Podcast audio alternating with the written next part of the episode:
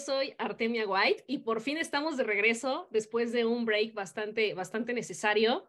Anécdotas de la furia interna continúa y temo que va para largo, así que prepárense y pueden ver que el día de hoy me acompañan dos de mis personas favoritas en este mundo que por fin ya van a tener rostro. Dalil, saluda Dalil, que tal vez la recordarán en el episodio de Mágico Místico Lunar donde hablamos demasiado sobre hombres lobo gays.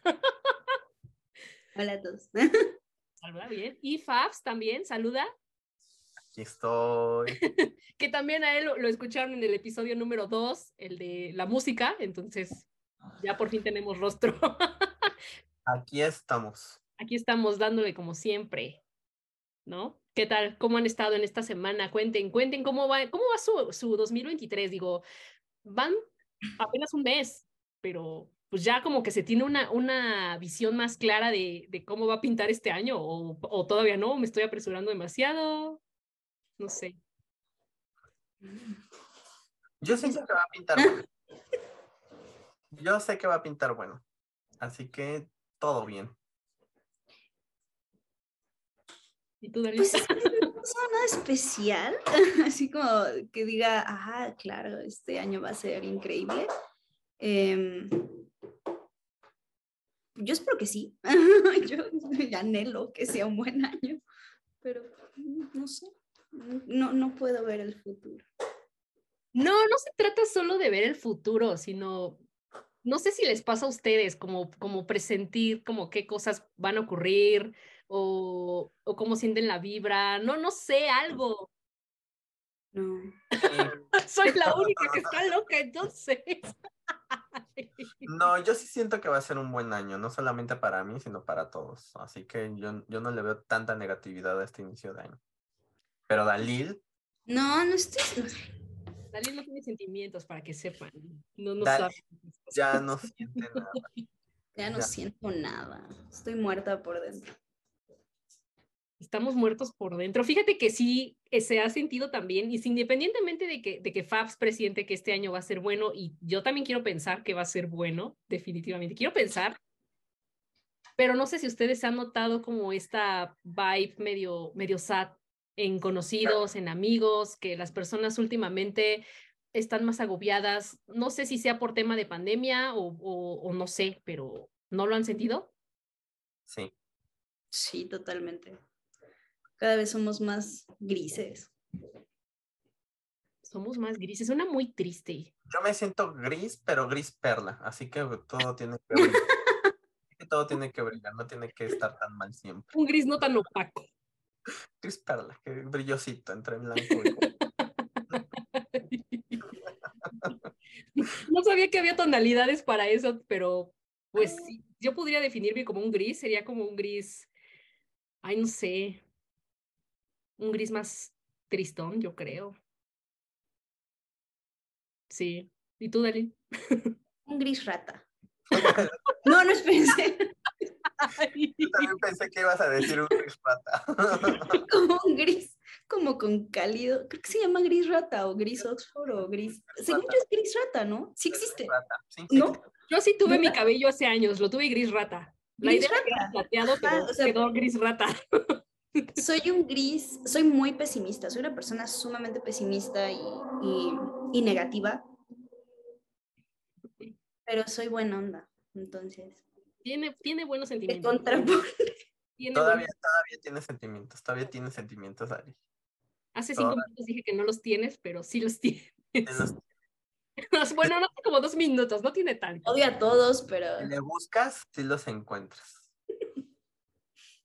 Pues habrá que ver, habrá que ver, pero, pero sí, o sea, justo, justo lo que les estaba diciendo, que cada vez estoy viendo más conocidos y amigos que no digo que sea malo como esto de, de ya ir al psicólogo o ir al psiquiatra, no digo que sea algo malo, pero definitivamente algo más está pasando, independientemente de la pandemia, de cómo nos cambió, de cómo nos, nos cambió esta percepción sobre el home office o, o sobre salir creo que hay algo más aparte de, de una pandemia que, que, hizo que las personas empezaran a preocuparse más por su salud mental. No digo que sea malo, pero definitivamente algo más está ocurriendo. Todos enloquecimos.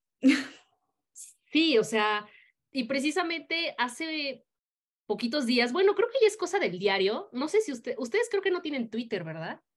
No. O sea, sí tengo, pero no lo uso.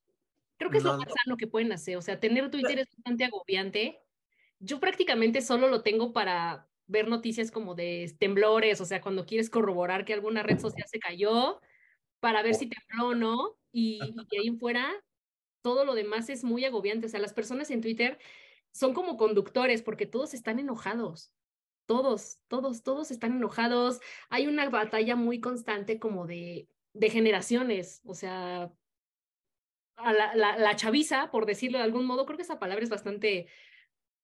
No sé, sí, perdón, digo, ya tenemos la edad, pero, pero no, no queremos aceptarlo. No, no, no Yo tenemos, todavía estoy siendo chaviza, ¿eh? así que pues no tenemos la edad, punto. Bueno, sí, Fabián es como unos cinco años más chico que nosotras. ¿Cuántos años Mm. tienes, Fab? 26. Son Cuatro. cuatro. Sí, son cinco años. Cuatro. No, güey. Yo, ya no- En este yo de 30, yo ya no paso. Ustedes tienen 30 De aquí a 20 años más y Dalí que tiene 30. Acuer- Yo ahí ya acuérdense, acuérdense que dijimos que todos tenemos 26. Así que pues, Todos tenemos 26. todos Ok. tenemos, Tenemos Así que- 26. todavía no somos chavorrucos. Sí me gustaría volver a los 26. No recuerdo exactamente qué hice a los 26 años, pero... Nos conocimos. Ah, sí, cierto. Yo tenía... No, sí. 27, ¿no? 26, porque fue hace cuatro años. Te digo que no sé hacer cuentas. No, teníamos 27. 27.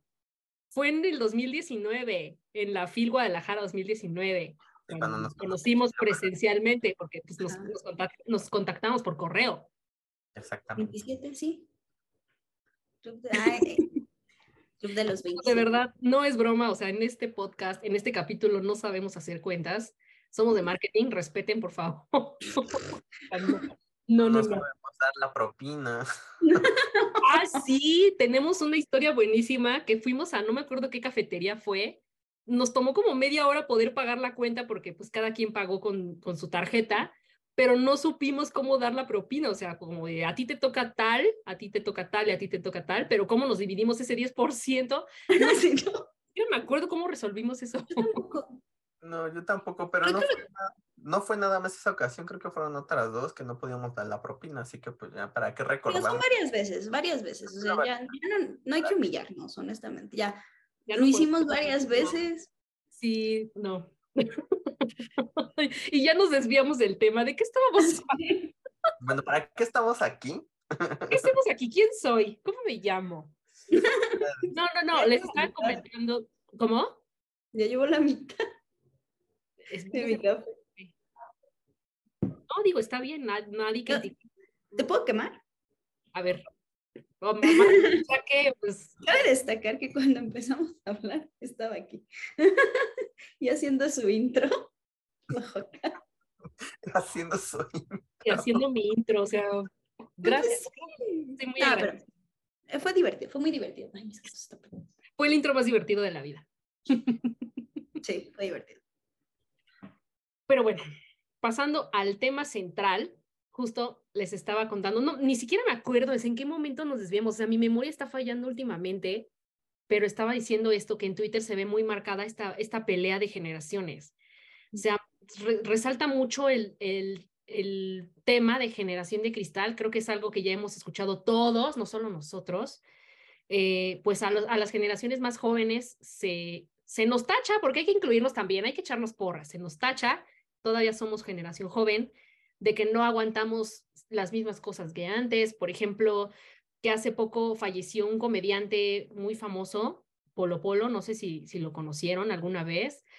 Pues la verdad, tú escuchas los chistes de este señor y son bastante malos, o sea, le tiran mucho a lo ofensivo.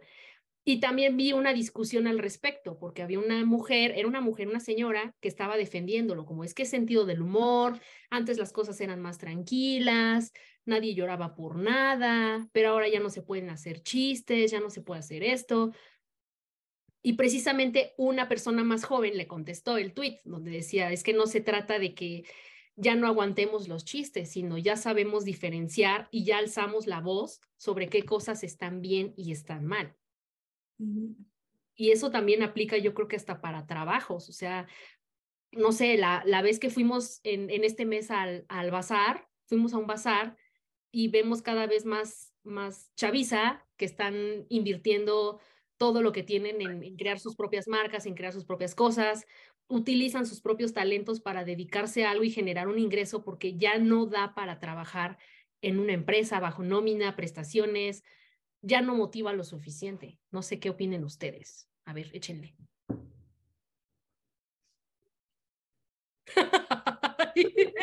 Levanten la mano. Recuerden que en video, ¿eh? Recuerden que está en video. Cuidado con sus caras porque ahí van a salir, yo no sé. Tú primero, Dalil. Mm. Este, sí, o sea, digo, es bastante obvio.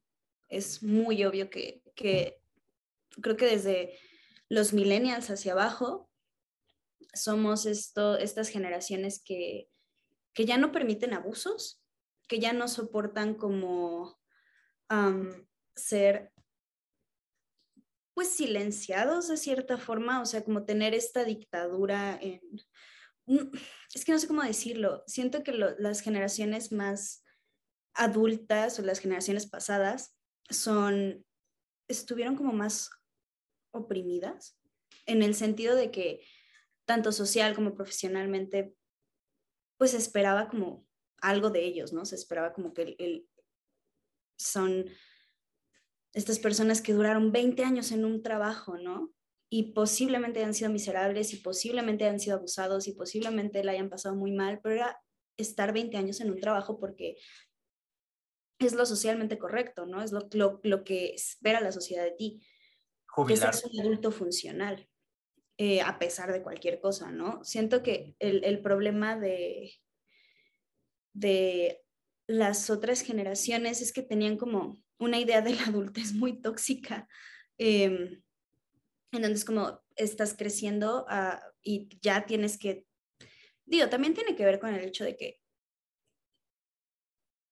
antes tenían un poco más acceso a ciertas, a, los bienes, a los seguros y todo eso, a poderse, ¿cómo se llama? Eh, jubilar. Entonces, tenían, digo, no quiero decir que tenían una de las economías más estables, porque ellos también tuvieron muchos golpes económicos horribles, pero no sé, o sea, siento que por el mismo hecho de que tenían como un poco más de estabilidad, pues era quedarse en tu lugar y era justo crear como todo este, tanto personal como profesionalmente. O sea, ahorita ya es muchísimo más conocido y es muchísimo más abierto el, separarse, los divorcios, el separarte de tu familia, ¿no? Expulsar a tu familia tóxica a pesar de que sea familia. Y antes no. O sea, si tú ves generaciones pasadas, es como trabajos de 20 años, en donde probablemente nunca les gustó ese trabajo, pero ahí estaban. Y no sabemos si, pues, digo, imaginemos, ¿no? Supongamos que no está bien, pero bueno, no importa. Este, un trabajo como súper mal pagado, donde te tratan súper mal, pero al final era un trabajo y tenías que estar ahí hasta que, no sé, cumplieras 20 años. Em, matrimonios muy conflictivos porque no aceptan como el divorcio o lo ven mal todavía. Estas familias que todavía son como muy muéganos, es como, sí, ya sé que tu prima te cuchilló, pero es tu prima. No, suena sorry, pero, sí. no, o sea, como, no sé, siento que ahora somos más, no es que seamos como, pues sí, nos sensibilizaron. Somos generaciones un poco más heridas emocionalmente, em, profesionalmente, económicamente, tenemos como esta, todas las huellas que nos dejaron los, los baby boomers y cosas así, que pues a ellos les parece como, ah, es que ustedes no aguantan nada. Pues no, no es que no aguante nada. No queremos aguantar lo que... No quiero aguantar nada. O sea, yo ya no voy a aguantar un abuso. Si tú lo permitiste, pues es porque no tenías tal vez voz, carácter o yo qué sé, o tenías tal vez un sentido del amor propio muy, muy cuestionable, o no sé, el orgullo también implica, o sea, siento que es importante como en este tipo de cosas. Pero pues nosotros no tenemos nada que perder, honestamente. Más bien no tenemos nada. Realmente no tenemos nada más que nosotros mismos. Entonces, ¿qué, ¿qué tenemos que nuestra dignidad y la poca integridad que tenemos como generación? la poca integridad. No, todavía hay integridad. Pues, todavía, pues hay integridad todavía hay integridad y también todavía hay mucho, bueno, realmente no tenemos nada. Si nos ponemos a pensar, para la edad que tenemos, no tenemos realmente nada. O sea, no tenemos nada, así que pues no hay nada que perder, solamente nos tenemos a nosotros mismos. Y es lo que comentabas, ¿no? A pesar de todo lo que ya pasó en los últimos tres años, que todos enloquecimos realmente, es, es cierto, todos enloquecimos de algún modo, y estamos preocupándonos tanto por nosotros que estamos buscando una opción, ¿no? Que es también asistir a terapia, cuidarnos más, como este, esta parte también como del, del amor propio, que también ya está disfrazado de mucho narcisismo, que tampoco es tan sano. hay una línea muy delgada ahí. No, no es delgada, es súper gruesa, porque te das cuenta cuando una persona es positiva y también, ah, también hay un positivismo muy tóxico, que tampoco me, Cañón, cañón, cañón. O sea, yo quiero estar bien, pero no me van a obligar a estar bien tampoco muchas personas, ¿no? Y, y pues sí, creo que realmente no hemos, bueno, en mi caso yo ya aguanté, pero llegué a un límite. Y como no tengo nada que perder, pues ya que chingados, ¿no? ¿Para qué seguir? ¿No? Y tampoco es que hubiera preferido estar 10 años trabajando en el mismo lugar, 20 años como antes, porque al final sé que no me va a tocar una jubilación, no tengo préstamos, no voy a estar en... No tengo nada de lo que tenía por lo menos hace 30 años. Así que pues de nada sirve estar en un trabajo si no tienes nada. Y tampoco vamos a aguantar abuso, no vamos a aguantar las presiones. Las podemos aguantar, pero hasta un cierto límite hasta donde también el cuerpo te lo permite y también la situación en la que te encuentras te lo permite. Ya no es aguantar porque quieres llegar a jubilarte. O sea, creo que nosotros tres estamos muy conscientes que no vamos a jubilarnos nunca. Al paso que vamos, va bastante difícil. El sueño ya se murió. Sí, o sea, jamás, o sea, creo que por mi cabeza jamás ha pasado eso de jubilarme. Y menos pues la situación tan precaria en la que está el país, la situación laboral, todo, creo que, al menos que estuvieras en gobierno, ¿no? Claro, vas a gobierno. sí. Y ni así es garantía, ¿eh? Es garantía, pero ¿para qué vas a aguantar 20 años haciendo algo que no te gusta? ¿Para qué vas a aguantar abuso, estrés, algo demandante que no te va a servir de nada? Porque dime que, bueno, ah, sabemos que hay muchísimas cosas en gobierno, ¿no? creo que sería el lugar en el que menos buscaría trabajo, quisiera estar. Ni por lo estable, ni por el dinero, ni por nada. O sea, prefiero seguir viviendo, porque realmente no viven. O sea, y, y, el caso de la generación de cristal, porque somos generación de cristal, ¿sí o no? Yo digo que sí. Yo digo que sí, porque no vamos a estar aguantando pendejadas honestamente. ¿Desde el sentido despectivo o desde el sentido de empoderamiento? No sé. Sentido más lógico. lógico. Yo, yo lo veo desde el punto y, pues no tenemos por qué aguantar ya nada. O sea, ya no es. Ajá, perdón. Sí, no, no, no te preocupes. Creo que ya no es justo aguantar tanto para recibir poco. Y pues tampoco e, es lo que comentabas acerca del señor Polo Polo. O sea, evidentemente nunca han sido chistes sanos, nunca ha sido humor normal. Bueno, desde que lo recuerdo. Yo nunca he entendido un chiste de Polo Polo. O sea, pero nunca realmente lo topé o... Los, que llegué, los que llegué a escuchar yo no les entendía. O sea, tanto albur, doble sentido, eh, groserías, o sea, no es algo no es algo bueno, sano, no, sé, o sea, no podemos aguantar que alguien nos haga un chiste de polo polo. O sea, definitivamente yo no aguantaría un chiste de... No, y ahorita no. Y ahorita menos. Pero bueno, la generación antes de nosotros dice que no, no aguantamos nada. No sé. Yo me veo más como, o sea, no lo veo tanto como una generación de cristal, siento que somos martillos. O sea, siento que somos como estas personas que si les haces algo, te vamos a responder. O sea, martillo suena muy feo, como muy agresivo, pero, o sea, me refiero como, pues sí, ya, ya, no es que tú nos rompas, te vamos a romper porque intentaste rompernos. Sé que hay límites, o sea, sí creo que hay extremos, extremos, eh, tolerancia, o sea, siento que sí hay cierto como desvir... no sé cómo decirlo, o sea, como que lo llevaron mucho, hay ciertas cosas que las llevan mucho al extremo. no, a mí no me encanta la cultura de la cancelación, no para todos. Exactamente, pero, no para todos, sí creo.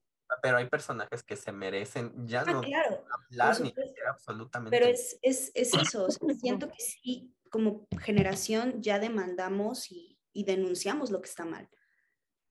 Pero a veces denunciamos cosas que creemos que están mal, que no están mal, o, que son mal en lo mínimo y lo hacemos muy grande. Y lo peor es que cada vez somos más, cada vez tenemos menos filtros. Y eso también eh, podría afectar o destruir. Siento que también nos exponemos mucho. También, eh, o sea, mencionando eso, no hay filtro. Obviamente nos vamos a exponer a muchísimas cosas. Y entre esas cosas va a estar encontrarnos con personajes que obviamente nos van a molestar y de ahí viene el tema de la cancelación, ¿no? Si ya no queremos saber algo de alguien que dijo algo que es por lo menos incorrecto y que para mí no está bien y no lo voy a tolerar, evidentemente voy a dejar de, de verlo, ¿no? Simplemente, o sea, si lo seguía, pues ya no lo voy a seguir. Si, Dejas de consumir. Sí, se deja de consumir y se acabó. No es necesario pelear, hacer hilos en Twitter, reportar, demandar. ¿no? O sea, simplemente, como yo me expuse a una persona así, me voy a apartar y se acabó.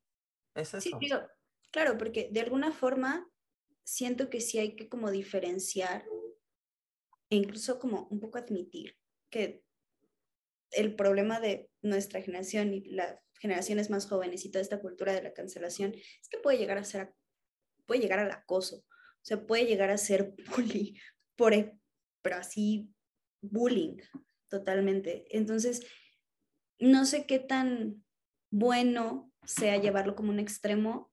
Sí estoy a favor de que ya no nos dejamos, o sea, de que ya no, no soportamos cosas malas, cosas que nos afecten, eh, que afecten nuestra salud física, nuestra salud mental, nuestra salud emocional, porque es lo único que nos queda.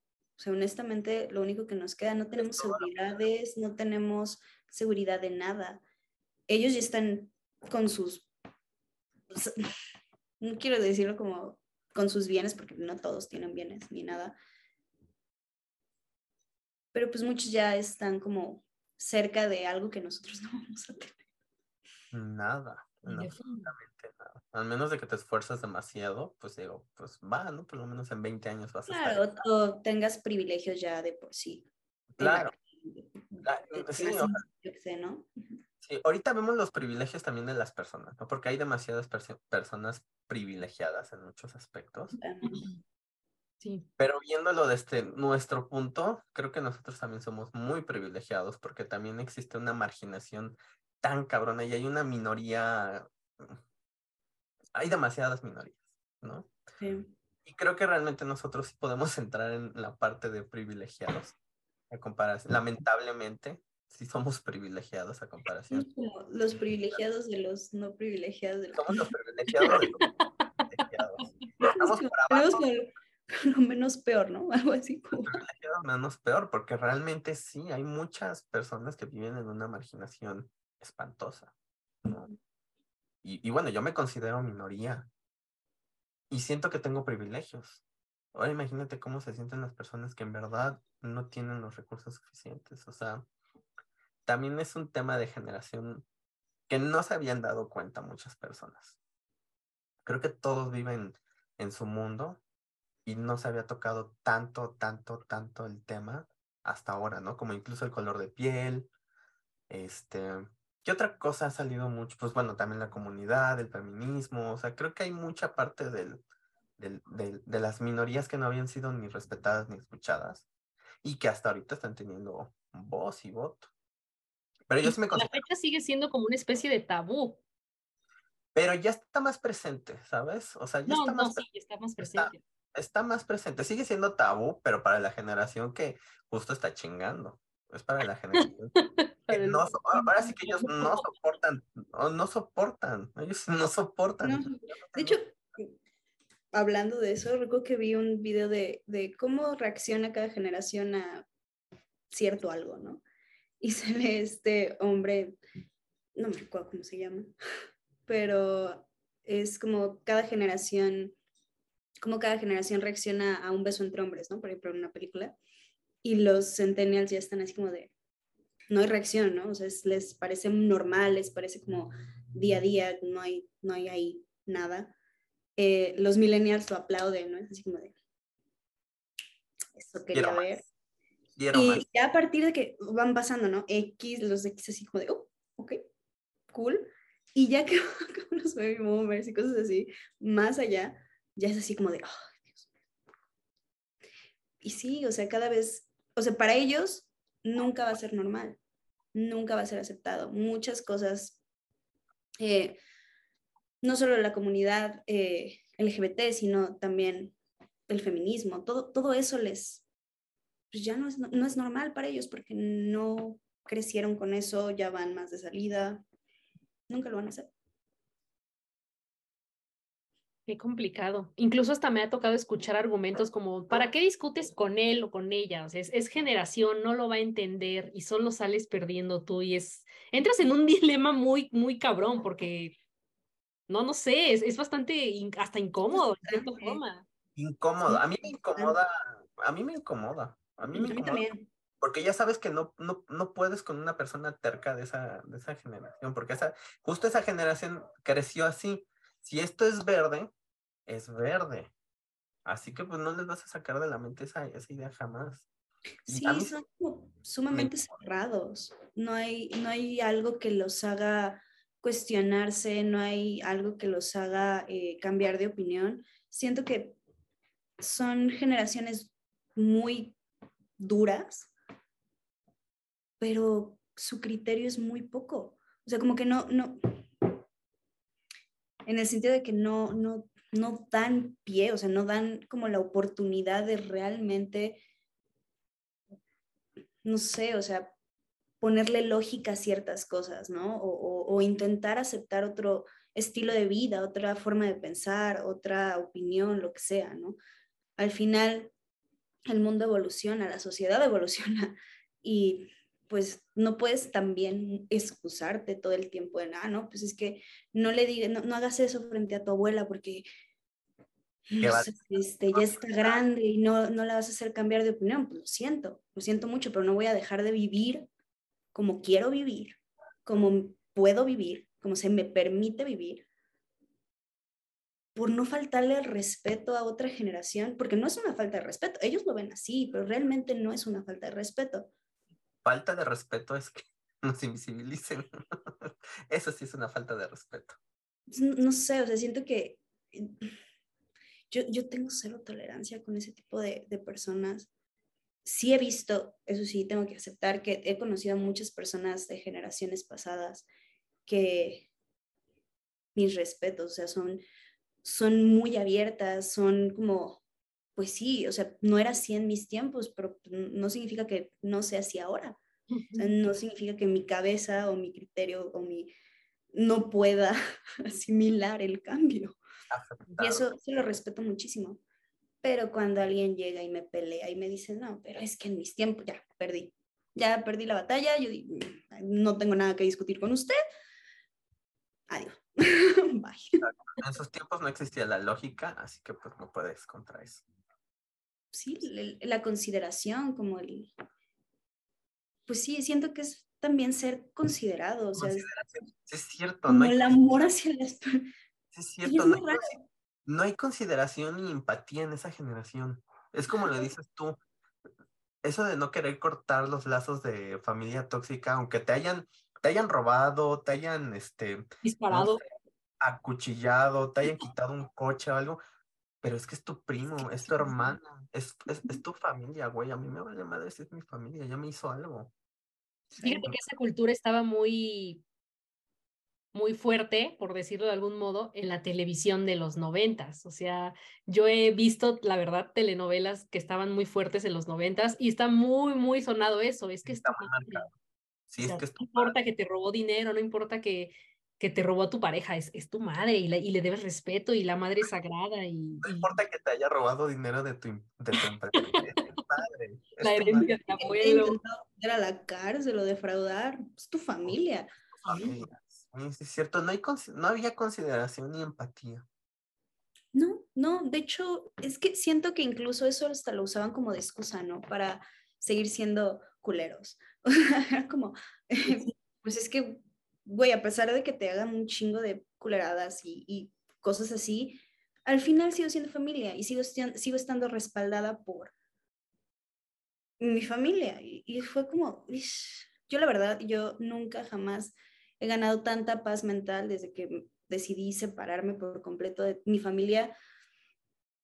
Digo, de un lado fue más obligatorio que voluntario, pero del otro sí fue completamente voluntario y dije, ah, qué bonito, qué bonito, qué rico se siente no tener esta toxicidad, estas, porque además son como, no sé, es, mucha competencia, es mucha, es mucha crítica, es...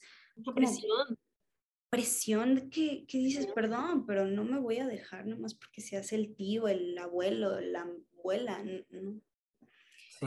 Yo tiene, sí tiene mucha razón. Igual yo no, yo no, yo crecí sin primos, sin tíos, sin nada. O sea, nunca he tenido la desdicha de tener que compartir algo con familia, así. O sea, realmente nunca, nunca. Por eso estoy muy tranquilo y no tengo la necesidad tampoco de buscar. Digo, no les voy a pedir algo y ellos tampoco me van a pedir algo, pero así estoy bien. Sí. De.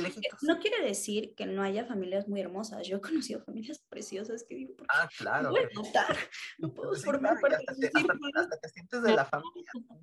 Claro, y, de verdad lo he visto y, digo, wow, qué, qué, bonito, qué bonito. Pero si su familia es tóxica, si la familia es crítica. Desmadre.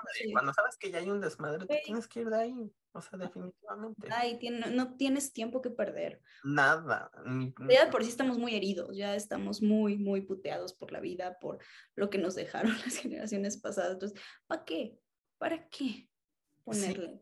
Y ese también, ese también es otro tema de nuestra misma generación. Crecimos con lo poco que nos dieron nuestros padres, familiares alrededor. Y bueno, entendemos que no todos tenemos la misma conciencia, porque realmente es conciencia. Creo que nosotros tres nos hemos entendido por eso, porque nos entendemos. Pero hay muchas personas de nuestra edad que no tienen la misma conciencia, ni respeto, ni empatía, ni nada, y son los mismos que crecieron con la misma mentalidad que de la, de la sociedad de la que queremos salir. Así que también ese es un daño que han hecho esta generación de nosotros. De por sí estamos heridos, ¿no? Pero todavía los padres o todo eso mismo nos pasaron a chingar. Y si no buscan cambiar, y si no buscan, no sé, preocuparse por lo menos por ellos mismos, se va a volver a repetir la misma historia. Se va a volver a repetir la misma historia en un par de años porque pues, sabemos bien que muchas personas que no tienen la responsabilidad afectiva, no tienen responsabilidad para nada. ¿Por qué? Porque crecieron viendo a su papá engañar a la mamá con 20 mujeres, ¿no? Con 20, la mamá igual aceptando que pues lo tengo que aceptar porque es mi esposo y ya están mis hijos, o sea, ya se normalizó. Se normalizó. Y si no hacen, y si nuestra propia generación no hace algo por cambiar esos patrones, se va a seguir repitiendo. Pero creo que esa es la diferencia. O sea, sí siento que nuestra generación está haciendo muchísimos cambios. Creo que a partir de los millennials es que todo empezó a cambiar. Porque incluso en, los, en, en la generación X, ¿no? Que es la Sí, nosotros somos la, Ya se veía muy igual. O sea, muy, muy igual.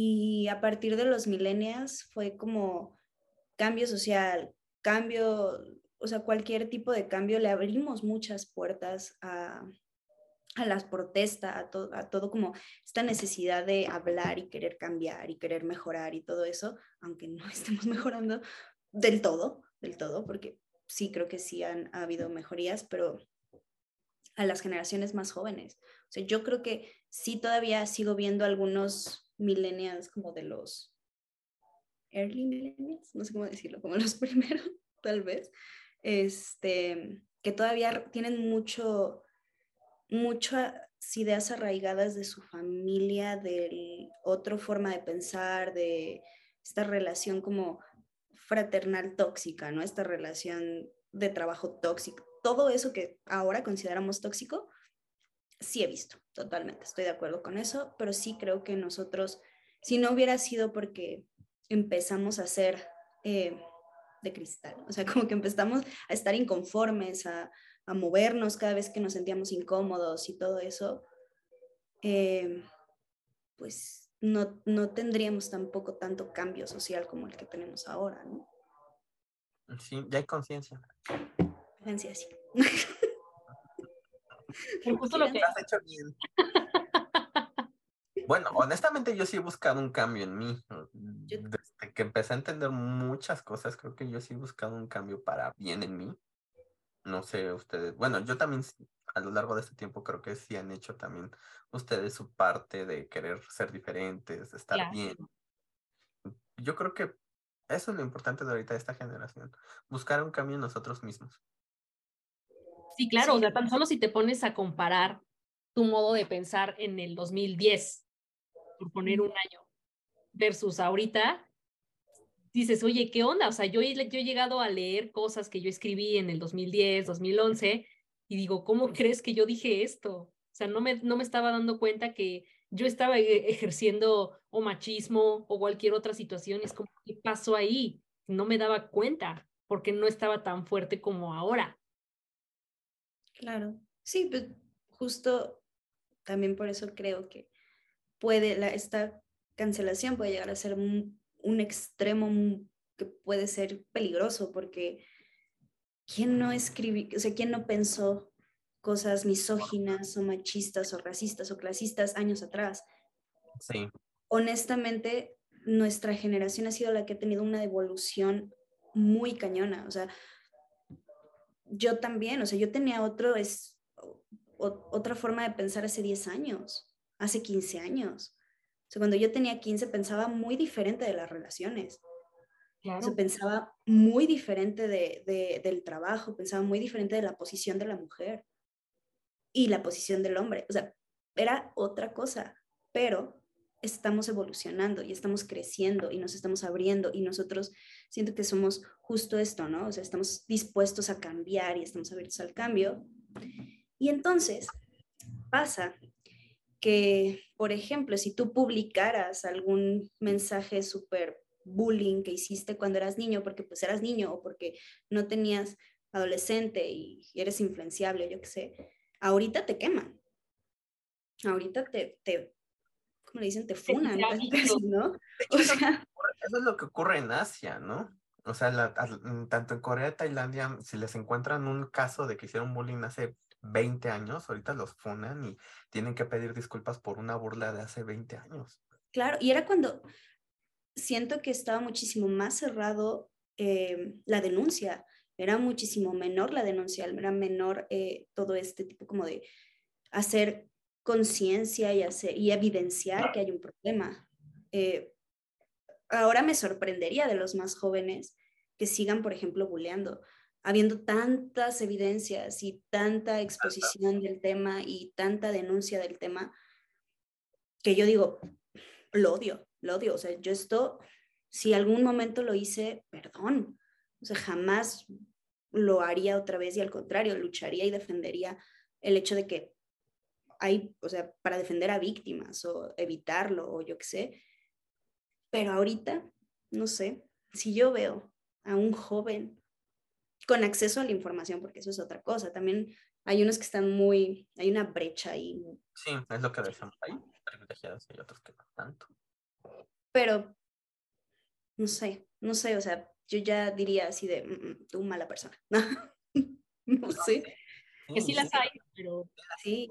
Por ejemplo, ¿ustedes vieron la, la serie de La Gloria? La estoy viendo, me faltan tres capítulos.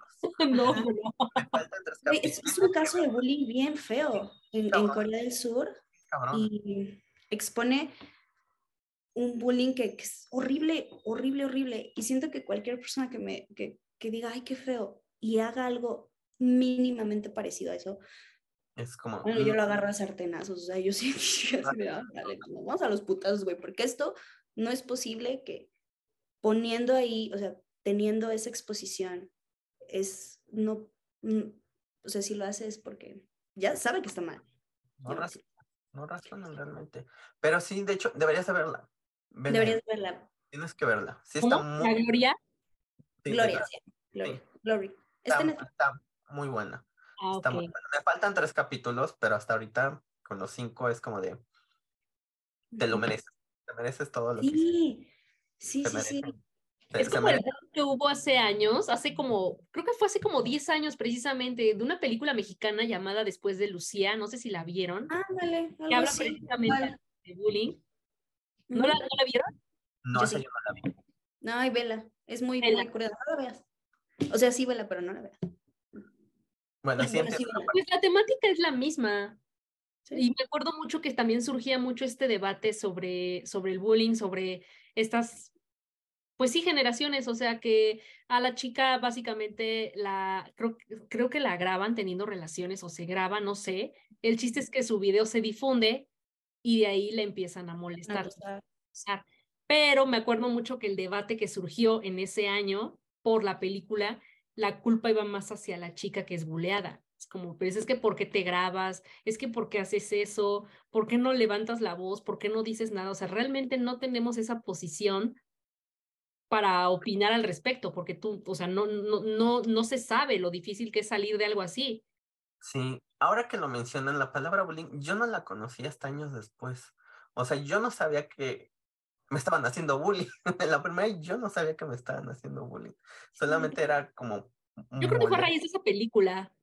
Yo no conocía la, yo no conocí la palabra bullying hasta muchísimo después, ya cuando tenía como 16, creo, o 15, pero cuando me hicieron bullying realmente yo no sabía que eso era bullying. No tengo recolección del momento en el que en el Que se empezó a le utilizar puse el término al acoso. No, al acoso escolar, porque sí, acoso escolar. Sí. no, no, no recuerdo. Empecé a oírlo más a raíz de esa película. Yo ahorita que me acuerdo, yo no recuerdo, o sea, no, no, no recuerdo cuándo se empezó a utilizar ese término que entendí que lo que me habían hecho a mí era bullying. O sea, no, bullying? buscar. Ay, sí, sí. Ah, he de confesar que perdí un año de primaria por eso. Hoy tan fuerte estuvo, ¿cómo crees? Sí, pero ya sale, ya pasó. Así que No, pues, sí, sí, claro. ¿A ti, Eve? ¿Te En la secundaria, ay, sí, los primeros dos años de secundaria sí me molestaban. No, no intento justificar, porque pues al fin y al cabo bullying es bullying, pero yo no lo siento tan fuerte como ha habido otros casos, o sea, sí, o sea, yo creo que hay niveles, no Sí, hay justifico, hay niveles también. pero también tengo que confesar que yo cambié mi rol cuando pasé a tercero de secundaria, o sea, dejé de ser víctima y me Sí. convertí en victimaria, o sea, yo también hice ahí mis, mis cosillas. No, quiero pensar que no fue tan grave, no, te digo, no intento justificar, pero sí llegué a molestar también, llegué a poner apodos o por o solapar chistes, sí lo llegué a hacer, o sea, tampoco voy a, a mentir, sí, claro. No, pues una disculpa si yo hice algo así. También yo sí, de verdad, porque sí llegué a Bueno. poner apodos hirientes, sobre todo era como mi modo de molestar. Yo ponía apodos, apodos que, que fueron hirientes, así como me lo hicieron a mí, que, que sí me llegaron a, a poner apodos que me dolían bastante, sobre todo cuando abarcaba mi físico por, por X o Y razón, yo también lo llegué a hacer, o sea, tampoco te voy a decir que fui víctima al 100% porque yo también hice. Pero pues sí, también me, me, me, me disculpo porque pues son cosas que no notaba en esa época. Sí, Sí, no, pues yo, sí, es- yo tampoco. son cambios, son Eh, yo, la verdad, no podría reconocer si a mí me hicieron bullying o no. Sí hubo momentos en donde me molestaron. Eh, creo que incluso tal vez tenía bullying más de adultos que de mis propios compañeros, pero también sí hice bullying sobre no sabía.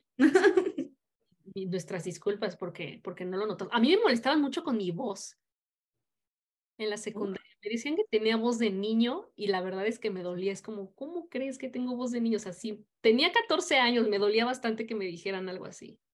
Bueno, a mí nunca, eso sí, nunca me bullearon en secundaria, preparatoria. Creo que la mayor cantidad de bullying que creo que habe sufrí, no tan grave, definitivamente como lo que hemos visto, pero fue en primaria. Secundaria, no. De hecho, es muy chistoso porque secundaria el primer año pasé como fantasma. Ay, y en segundo año de secundaria, como que me desarrollé. O sea, como que tuve mi globo y ya pasé de, de, de fantasma a popular. Pero realmente sin ser popular, pero yo seguía siendo igual de extraña, o sea, yo seguía siendo como la ñoña que escucha, escucha openings de anime en su Walkman o los graba en su celular. Uy, ¿qué año es ese, cara? Seguía siendo como esta persona como excéntrica para ellos, para mí lo más normal. Este, pero sí creo que sentí mucho ese cambio porque de repente fue como de, ya tengo muchos amigos y ya soy popular. Sí, claro. igual. Pues creo que era lo, que más importaba a esa edad, ser popular, tener tu círculo grande de amigos. Pues es como normal. Sí, sí es normal, para algunos, no para todos, porque igual hay muchas personas que les gusta estar solos, que les gusta tener un círculo de amigos de personas. Pero ahora que lo mencioné, creo que yo me sentí muy bien hasta la prepa, porque primaria y secundaria se fue como bullying. Creo que sí hubo, creo que sí me molestaba. Ahora que me acuerdo, ve, estoy recordando, estoy desbloqueando cosas. Ay, no. ¿Viste, Fab? En la secundaria sí me molestaron, pero no tanto como en la primaria. Y ya para las primarias son muy crueles, o sea, creo que, que entre más chiquitos son más crueles. Mientras más chiquitos son, son peores, y lo peor de todo es que si son varios, pues se cubren todos. Sí. Luego más, la maestra se mete y no dice nada. Eso es peor. Eh, eso Por eso te digo que a veces creo que sufrí más bullying de adultos que de niños. yo... cuando era niña, yo tenía, yo, yo tuve acné desde muy niña, tenía 10 años y ya tenía acné. Y recuerdo, les digo, nada grave, nada muy traumático, o al menos que lo haya bloqueado por completo, pero no sé, no, lo sé. Este, pero recuerdo que alguien, había un chavo en, en, en la, que, que, tuvo un karma muy feo. Este, en la primera me decía papa podrida, porque ven que las papas le salen como cositas cuando se pudren. Ay, no, qué cruel. Ajá, digo, al final. 10 años, ¿no? ¿Dónde? Tenía yo 10 años, 9, 10 años, y, y, yo ni siquiera entendía lo que me estaba pasando en la piel, lo que me estaba pasando como en físicamente, y, y que te lo evidencien tan cañón, o sea, que te digan, ah, es que no eres perfecta y, güey, eres un niño, o sea, eres un niño. Posiblemente si, si no vas al baño rápido te cagues o te menos, o sea, ¿sabes? O sea, eres, sigues siendo un niño, te has de comer los mocos todavía, pero aún así era como, ¿por qué? ¿Cuál, es esta necesidad de molestar a alguien que es como diferente? Yo al final nos tocó en la misma secundaria, recuerdo perfecto. Y yo mientras yo tuve mi glow up, él muy triste. Tuvo un caso de acné muy feo. Por eso le digo que creo que fue karmático. Sí, fue karma, eso es karma. Sí, claro. Es cuando escupen al aire y se les regresa en la cara. Sí, total. Sí, ahorita que lo recuerdo, realmente mi bullying en la primaria fue por parte de los mis compañeritos y luego por la misma maestra. Yo. ¿No? y al final nadie hizo nada. En la primaria. Sí, no, igual. Todos, ¿no? Sí, y creo que hasta ahora que recuerdo, creo que es la única maestra fea que he tenido así. Yo también. Realmente creo que sí se ha sido la única. ¿Recuerdas pues su nombre de la maestra? Sí, se llama. Yo, yo me acuerdo ¿Cómo se llamaba? Juana. Juana. Demetria. Ah, Juana González González. Ya me acuerdo. Ay, bien que te acuerdas. Yo ya no me acuerdo de sus apellidos, pero su nombre jamás se me va a olvidar, Demetria. Bueno, quién sabe si está viva o, siga ahí o ya está jubilado, quién sabe. Yo no creo que siga viva la mía, porque era diabética. Me acuerdo que era. todo el tiempo hablaba de su diabetes y todo el tiempo hablaba de lo mal que la pasaba. Me acuerdo que una vez se inyectó ahí enfrente de nosotros. Y ¡Ay, qué horror! no, sí. Es muy mala. Es lo peor que te molesta el maestro. Es peor eso que se inyecta. Sí. Qué raro. Y luego uno como niño ver que alguien se inyecta, pues todos los niños le tienen miedo a las jeringas, o sea. No. sé, qué sería peor si hubiera la maestra inyectándote enfrente de ti o que te haga bullying la misma maestra. O sea, no sé. Sí, no, güey, yo prácticamente desarrollé una fobia a escribir en pizarrones por ella. ¿Será como así? Ajá, pero incluso como profesional, actualmente, escribir en un pizarrón me bloquea. Lo que sea, lo que sea. Si sea escribir mi nombre, empiezo a cuestionarme si lo estoy haciendo bien. Wow. Pero sí era muy mala y me trataba muy mal y trataba muy mal a mi hermano. Y estábamos en la misma primaria. Y ya, recuerdo que era muy fea, muy, muy fea. Muy fea, físicamente muy fea. Tenía Seguro ya se murió o algo así. Sí, sí, tienes razón. Creo que las que son más crueles son las feas. La era, fea era fea. Por ahí tengo una foto de ella y sí era, era bastante fea también la señora. Yo creo que no tengo fotos de ella. No, pues como para qué querrías tener una foto de la maestra que más pues daño. Exacto, cuando terminabas un año, ¿no te sacabas foto con tus con tu Solamente fue en sexto. Y esa maestra era, era un amor de persona. A mí me la sacaban cada año, creo. ¿Y en serio? Qué raro. No. Sí, cada año de primaria me sacaban una foto al final de año. Sí, sí recuerdo a mis maestros. O sea, creo que por ahí están las fotos. Y de ese año creo que sí la foto ya está perdida, porque pues no fue un año bueno que digamos. Pues Yo reconozco que en esa época, solo tuve dos maestros muy queridos, solo dos. ¿En la primaria? En la primaria, ajá. Una lindísima, chulada de mujer, que no sé, ya ni me cómo se llama, pero era muy linda. Y el otro profesor me enseñó a jugar damas chinas. Ay, llamaba. uno de los mejores regalos de la vida que me han dado. Muy cañón. Es, yo amo jugar damas chinas. Hay que jugar damas chinas un día. Yo feliz de la vida. Pero recuerdo que él me enseñó, o sea, obviamente era profesor y todo, pero luego cuando nos quedábamos como en el, en el receso o al final de las clases, como varios del salón, ah, o bueno, quien quisiera aprender damas chinas. Y y pues, sí, nos enseñó, me gustó mucho y la pasaba muy bien. No aprendí, creo que no me acuerdo si aprendí algo o no. Pero jugaste damas chinas. Pero ese Pero lo aprecio todavía ahorita. Te puedes ir a sentar a sacar una partida de damas chinas con algún viejito. En amo, amo. Pierda o gane, lo disfruto muchísimo. Eso nos puede dar un poquito de paz mental, ya con tanta cosa que nos agobia, pues mínimo hay que juntarnos para jugar damas chinas. Sí, no, yo encantada. Ah, yo no sé jugar damas chinas. es súper fácil. Es súper fácil. Es muy fácil y muy divertido. Sí. Me encanta, me Hace años que no juego un juego de mesa, de, de, de hecho, pensándolo bien. Hay que jugar Jenga. les, voy a, les voy a confesar, yo cualquier juego de mesa que no sea damas chinas o uno, me apaga. No me gusta. Ay, yo no puedo con uno. La última vez el juego duró como cuatro horas y lo tuvimos que porque ya no podíamos. Yo tampoco puedo con uno. Me no puedo con uno. Yo sí, o sea, si no es uno o damas chinas, cualquier juego de mesa y nadie me dejará, quienes vean que me conozcan, me dejarán mentir. Sacas un juego de mesa y yo automáticamente digo, me voy a perder en el universo. No, gracias. no sé, me apago. Ah, bueno, el dominó, el dominó cubano también me fascina.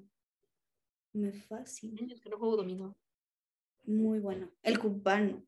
Bueno, es que nunca he jugado otro dominó que no sé jugar. ¿Cuál es la diferencia del tren? ¿Cuál es la diferencia? Yo no sé. ¿eh? No, no, no sé. Nunca he jugado dominó. Siempre he jugado dominó cubano, entonces no, no. Qué raro dominó cubano. Lo voy a investigar, no me voy a quedar. No me voy a dormir sin antes descubrir qué es el Es la cantidad de números o de fichas, no sé, no me... mm, Bueno, juguemos serpientes y escaleras y ya se acabó. Yo había pensado en jugar Nada. Pero sí, sí. Ay, sí, hay que jugar damas chinas o dominó cuerdas. Bueno, está bien, un día jugaremos damas chinas. En la oficina, Daliel, en la oficina. O Ouija. Ah, no, no es cierto. Ay, ya te está soltando temas. Ya me estoy... ya, perdón. No, no, no. Si quieren, sí. no, no es cierto. No está tan difícil conseguir el tablero. Yo creo que ya los venden en cualquier lado, ¿no? Un tablero. de- Pues Sí, ya perdió como su misticismo, ¿no? Mucho. Bueno, yo Sí, he visto hasta... También había un juego de palillos. Creo que también. Al- esto, ¿no? ¿Era así? Eran un- era- te vendían un conjunto de palillos de colores que tenías que agarrar el par. No me acuerdo bien cómo era ese juego, pero siempre lo vendían en simultáneo con el tablero de damas chinas. Ay, no lo ubico. Ay, voy a investigar. Sí, pregunta de mi gato negro. Pensé que tal vez estábamos hablando de brujería. Yo dije, de esos palitos, que ¿cómo se juegan? ¿Qué No, tiene que ver no, con no la me Ouija? acuerdo. pero Yo recuerdo que eran palitos de colores, de plástico, y tenían varios colores. Pero no me acuerdo, eran como larguitos. No, pero no me acuerdo bien cómo es ese juego. Estaría bueno que alguien que nos escuche nos diga, porque Sí, no, no te... lo tengo en el- aquí en el. No, no, no me acuerdo. bien. Bueno, podemos jugar la Ouija o damas chinas. A ver, ¿a qué invocamos? A ver, ¿cuál nos entretiene más? A ver, Dalil, si tú. A ver, ¿qué prefieres? Nunca he jugado... Me encanta todo lo que tenga que ver con misticismo, fantasmas, terror. Me, me gusta mucho consumirlo, pero soy bien marica en ese sentido. ¿Qué preferirías? ¿Jugar la, la Ouija o, o Jenga? Pero el de reto, o sea, venga, güey. que sacas una, una fichita y viene un reto, como dale un beso a la persona de tal, o, o tómate un shot de tequila. O... Ay, no. no. Ay, no. La Ya no tenemos edad para eso. Estamos hablando de chaviza, pero tampoco tenemos edad para una. Mm, mm, Bueno, ay, juguemos la Ouija. shot Juguemos- y- No, yo todavía no de año nuevo. O sea, ya estamos a, ya terminó enero prácticamente. Ya no estoy para esas cosas. Ya no, ya. No estoy en edad. Qué qué podcast tan ¿Qué contradictorio. somos jóvenes y ahorita es que ya no tenemos edad para esas cosas. O sea, O sea, sí queremos hablar, pero no queremos. No sé ustedes, pero considero, yo, yo sí acepto que soy un alma vieja, güey. Yo definitivamente soy un alma vieja. Un alma vieja introvertida, así que soy como la peor combinación de y pesimista, porque lo mencionaste. Soy pesimista. pesimista, sí. Es que luego no, también sí hay motivos para ser claro. pesimista, de verdad. O sea, no sé. Ah, o sea, Siempre va a haber algo que nos dé la madre. Claro, pues tantos putazos en la vida te, Tanto, sí, pero pues te quitan ilusión, güey, te quitan eh, esperanzas, deseos, sueños. O sea, yo te podría decir que de todos mis objetivos o de lo que quería cuando era más joven o de los sueños que tenía, creo que los más, sí, no, no he cumplido casi nada. No he hecho nada. ¿Puedes contarnos uno, un sueño de esos, o, o algo, algo, algo que, que te gustaría hacer y que por alguna razón todavía no se hace? Pues yo ahorita ya me pensaría en otro país, viviendo en el extranjero. E- específicamente ciertos lugares. Yo amo el frío. Quiero irme a un lugar que sea verdaderamente frío y que no hable mi idioma porque tengo esta, este deseo como de desaparecer. No desaparecer, no, no creo que soy suicida, no, no, no. O sea, realmente me gustaría mucho como hacerle un reset a mi vida.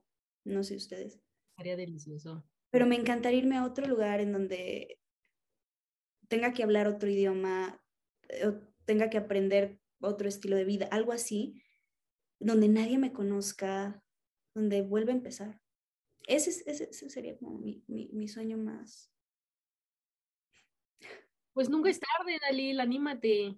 Últimamente me salen videos en TikTok así de, de mexicanos que están en, o en Canadá, me salió uno que está en Islandia, me salió uno que está en Francia, y quiero salen sus descripciones, dice, pues yo me vine sin nada y ahora todo está fluyendo, es como, yo también quiero hacer eso. Sí, pero sí. sí, Sí, pero tengo algún, algunas cosas que no me lo permiten hacerlo como tan fácil ahorita. Y pues ya. tengo que lidiar con eso. Pero no sé, o sea, tengo, he tenido muchos sueños, o sea, yo la verdad preferiría tener un oficio que una profesión. No sé, me gustaría tener como una em, tienda de alfarería, por ejemplo. Como una vida muchísimo más simple, tal vez no tan, tan privilegiada en cuestión como económica o algo así. Pero yo sería muy feliz haciendo vasijas, y viví, o sea, mientras mantuviera como mis necesidades, pero también esta maldita sociedad consumista, güey, me hizo un monstruo. Y también me gustaría tener un estilo de vida que me doy ahorita, pero que al final no, no quiero. o sea, sí quiero, pero no quiero, pero... Es una relación de amor. necesidad. Sí. O sea, soy una, somos, creo que somos muy contradictorios, ¿no? O sea, somos como esta generación que quiere irse a desaparecer al bosque, pero no quiere denunciar al internet. Sí, porque ¿cómo va a en el Necesito mi drenaje. Agua caliente. Agua caliente, por favor. Que me llegue FedEx o Amazon Prime a mi casa. Sí. Pero sí. ¿Ustedes? ¿Tú, Fabián? ¿Algún sueño? Sí, a ver, cuéntanos más. Uh, creo que. Creo que muchas cosas, bueno, no son como sueños, sino más bien como plantearme lo que quería. Creo que algunas cosas sí las logré, ¿no? Sí, sí las cumplí. Hay otras que todavía no cumplo. No, no es que ya no las vaya a hacer, sino que aún no las cumplo. Pero algunas otras sí las cumplí. No son exactamente sueños. Tampoco las veo como metas, porque son parte de también de crecer, de vivir. Pero como tal, sueños creo que todavía me faltan algunos por cumplir. Pero creo que metas sí las he alcanzado. Creo yo. Yo quiero ser feliz. yo también pensaba eso antes. Quiero ser feliz y no me di cuenta que ya era feliz. y ahorita miro. Llorando. Llorando. Bueno, no, no, no he llorado. Ya no he llorado. Bueno, sí, el, ayer, pero no, no, no realmente por algo malo. Así que pues creo que mis metas sí las he cumplido. Mis sueños algunos también. Pero creo que me falta todavía seguir creciendo y cumpliéndolos. Creo que en metas sí también he cumplido muchas cosas. O sea, el independizarme, el ser económicamente independiente. Eh, bueno, ¿cómo? Eh, independiente. Independiente, ajá. Este el, no sé, el tener un trabajo estable. O, sí he cumplido muchas metas, pero sueños. Esa es otra historia. Son temas muy diferentes. Muchas personas lo confunden, pero si te pones a pensar, son cosas muy, muy diferentes. Sí. Sí, sí, sí. de alguna forma alcanzamos metas que son pues lo que socialmente se espera de nosotros son o, lo que tenemos que hacer para sobrevivir. No toda la vida podemos seguir manteniéndonos de nuestros padres, no toda la vida podemos seguir trabajando en, no sé, es que no quiero ser despectiva, pero así, tipo call center o algo así. o sea, como estos trabajos como pasajero, de, no, de donde estás mientras encuentras otra cosa, siento. No creo que eso sea ser despectivo. Sí, no, yo no lo veía nada de malo, yo, yo fui asistente dental. que necesitaba un trabajo mientras encontraba otro trabajo, ¿no? O sea, no tenía nada que ver, digo, yo lavaba utensilios de dentista y... Uh, este, pero era mientras, güey, era como el es, es, es, es que sé que se les llama de alguna forma, como es steady jobs o algo así, como estos trabajos en donde vas, estás y luego te vas, como para arrancar, algo así. Pero es lo que necesitas hacer para sobrevivir. O sea, si, no sé, pues para ser socialmente eh, funcional. Funcional. Pero los sueños son otras cosas. O sea, son eh, cumplir sueños es diferente. O sea, eso es muchísimo más difícil mucho más difícil. Está difícil. Sí, si por mí fuera, yo me salgo de mi trabajo de oficina y buscaría vivir en un pueblito Ay, total. Un sueño en un pueblito donde pueda trabajar en una cafetería local o en una librería de esas bohemias súper chiquitas donde todo está romantizado. Ay, ¿sabes? A mí, vivir de eso. A mí me encantaría igual como tener, vivir en una villa, en un lugar muy boscoso, no sé, algo así como muy, muy, muy chiquito, como muy, donde la, el estilo de vida es como muy simple, sencillo, en donde, no sé, me gustaría traducir, como así de, ay, sí, te traduzco tu libro, algo así, como dedicarme a un, o hacer mis piezas de barro y venderlas, no sé, o sea... Ay, qué chido. Ay, qué... Me gustaría algo muchísimo más sencillo. Y la verdad es que si me dices, vas a renunciar a todas tus comodidades, siempre y cuando tenga drenaje y electricidad, honestamente yo podría renunciar. Que haya baño limpio, mira, yo aguanto. Mis necesidades. que, eso es otra cosa, o sea, una cosa son las amenidades y otra cosa son como las, necesidades, las necesidades, ¿no? Entonces sí, sí renunciaría a muchas comodidades con tal de tener un poco más de paz mental y... Paz y tranquilidad, sí. Tranquilidad y, ajá, como no sé si les pasa a ustedes, pero yo rechino mis dientes al dormir y creo que eso es algo que ya pasa mucho en, bueno, a cada vez conozco más personas que tienen, no sé cómo se llama, sí tiene un nombre. O sea, que, que estás dormida y en sueños como que sientes la fuerza. Ajá, y haces esto, o presión, pues sí tiene un nombre, tiene un nombre.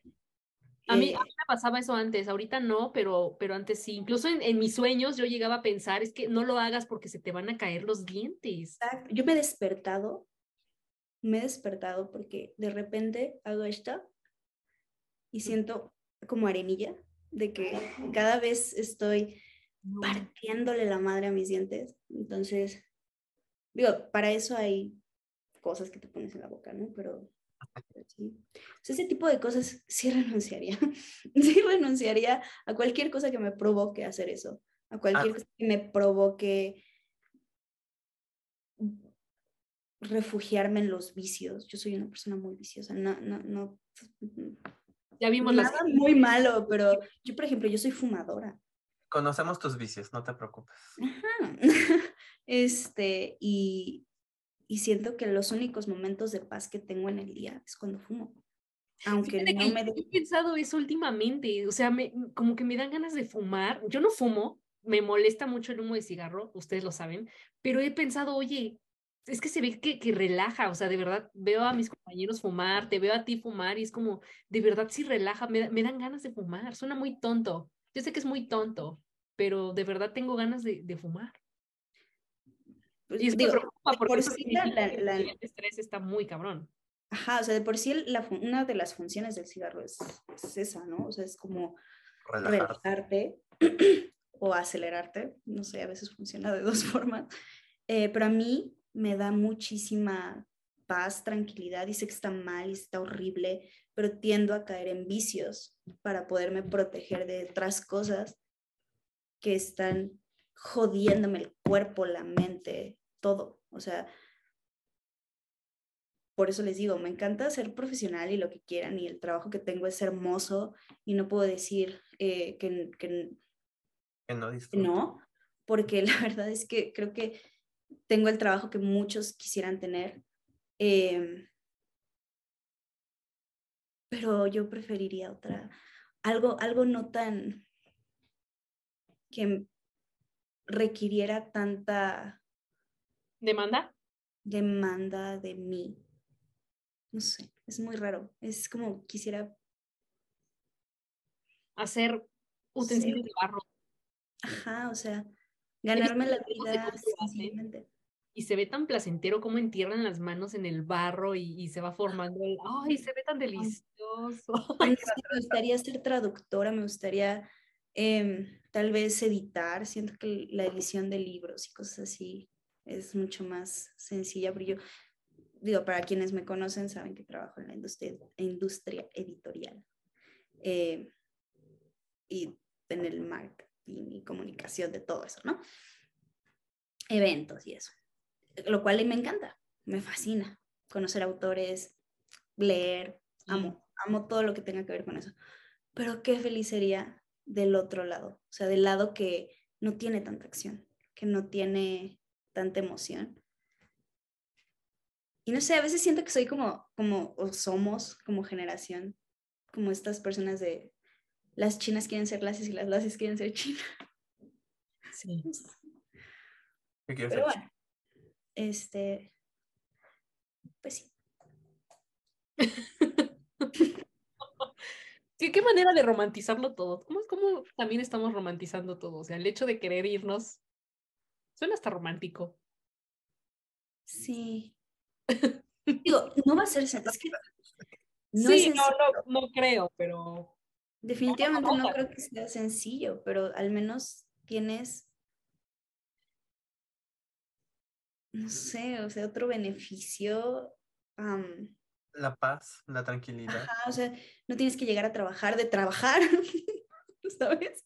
O sea, Sí. puedes terminar tu trabajo, desconectarte, dedicarte a otras cosas y miren, yo la verdad, yo amo las rutinas.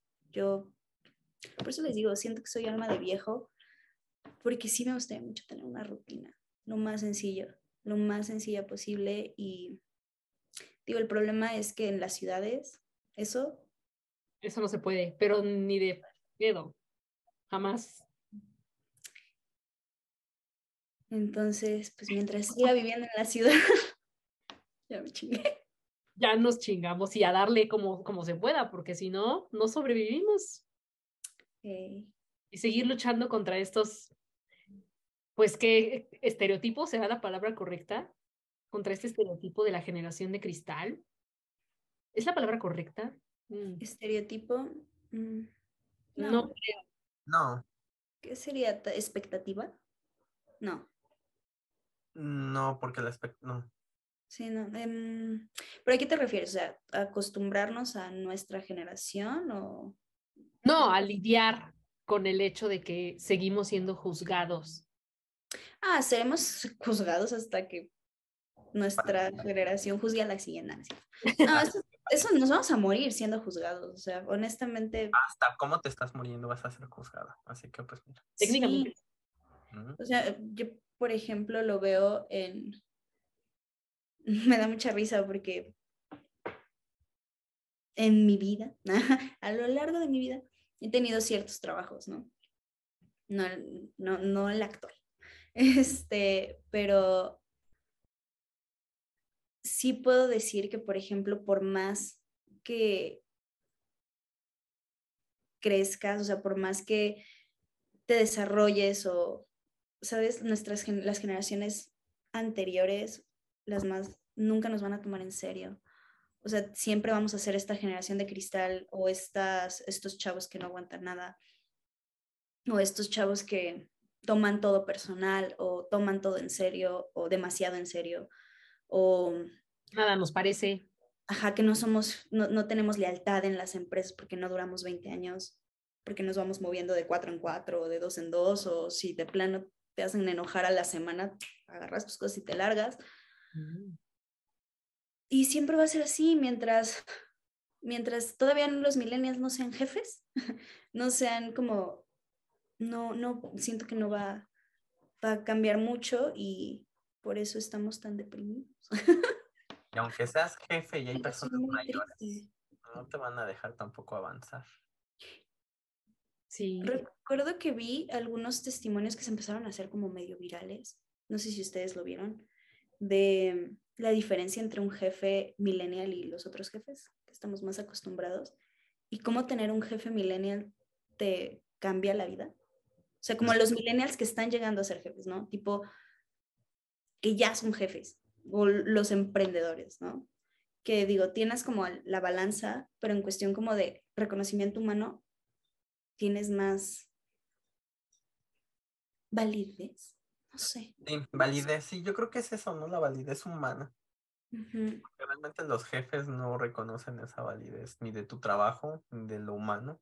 O sea, te tienes que chingar trabajando y es lo que te corresponde porque así lo exigen, ¿no? Sí, no hay como, No, no, no, no puedo con eso.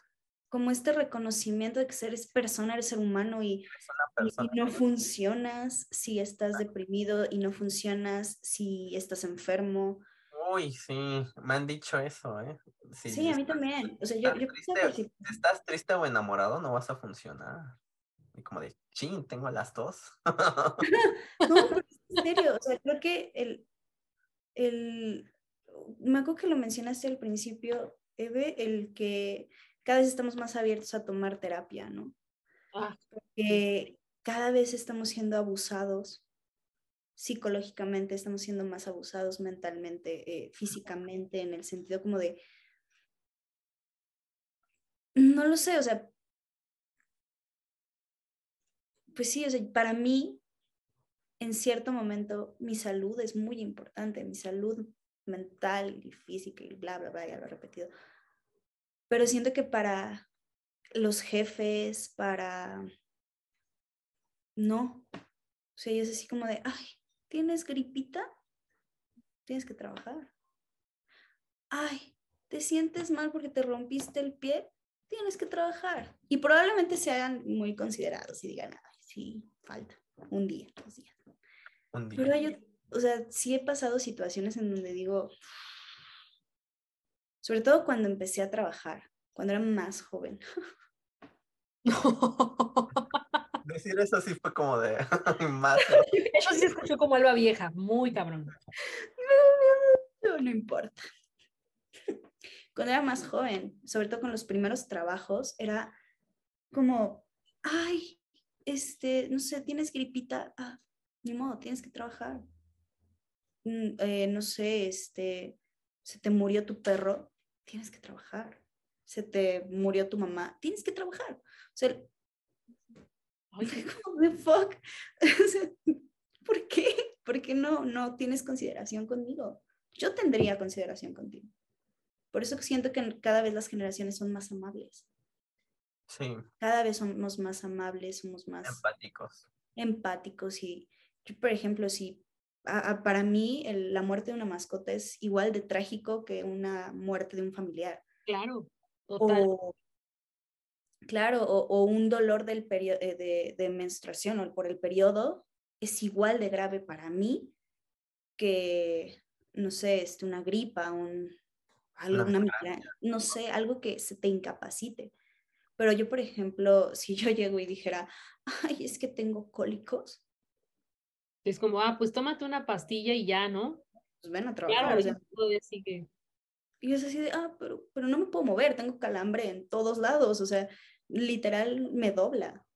Y siempre tengo que drogarme, digo, ustedes ya, ya saben que tengo mi droga, pero yo me dopo, mi, porque tengo dolores muy fuertes y yo me dopo.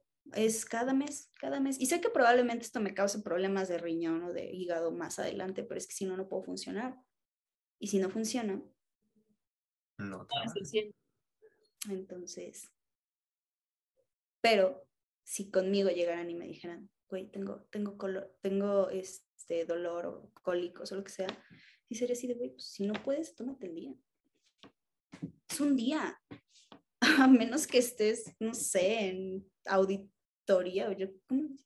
en una auditoría o algo así, en algo sumamente grave, bueno, pues, pero perder un día, no sé, no sé. He hablado demasiado, hablen ustedes. No, sí, es, compre- es comprensible. Así que pues no es bueno tampoco presentar síntomas de tristeza, de depresión, en nada, porque entonces ya no eres funcional y tampoco sirves y tampoco rindes. Sí. O sea, yo estoy segura que si yo le dijera, em, no sé, a, a otras generaciones, yo qué sé, a alguien mayor, así como de, güey, pues es que estoy triste.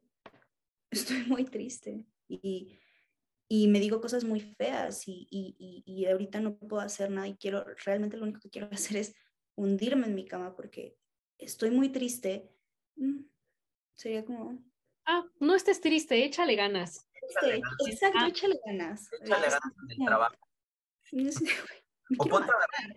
O sea, ayúdame a entender. A barrer para que te distraiga. Sí.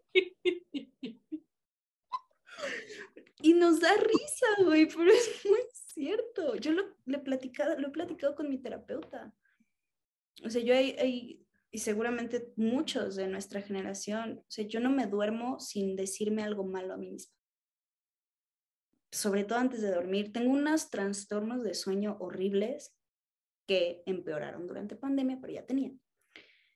Que creo que es de nuestra generación, que no puedes dormir inmediatamente, o sea, que tienes como este fun, fun, fun, fun, pensar y pensar y pensar.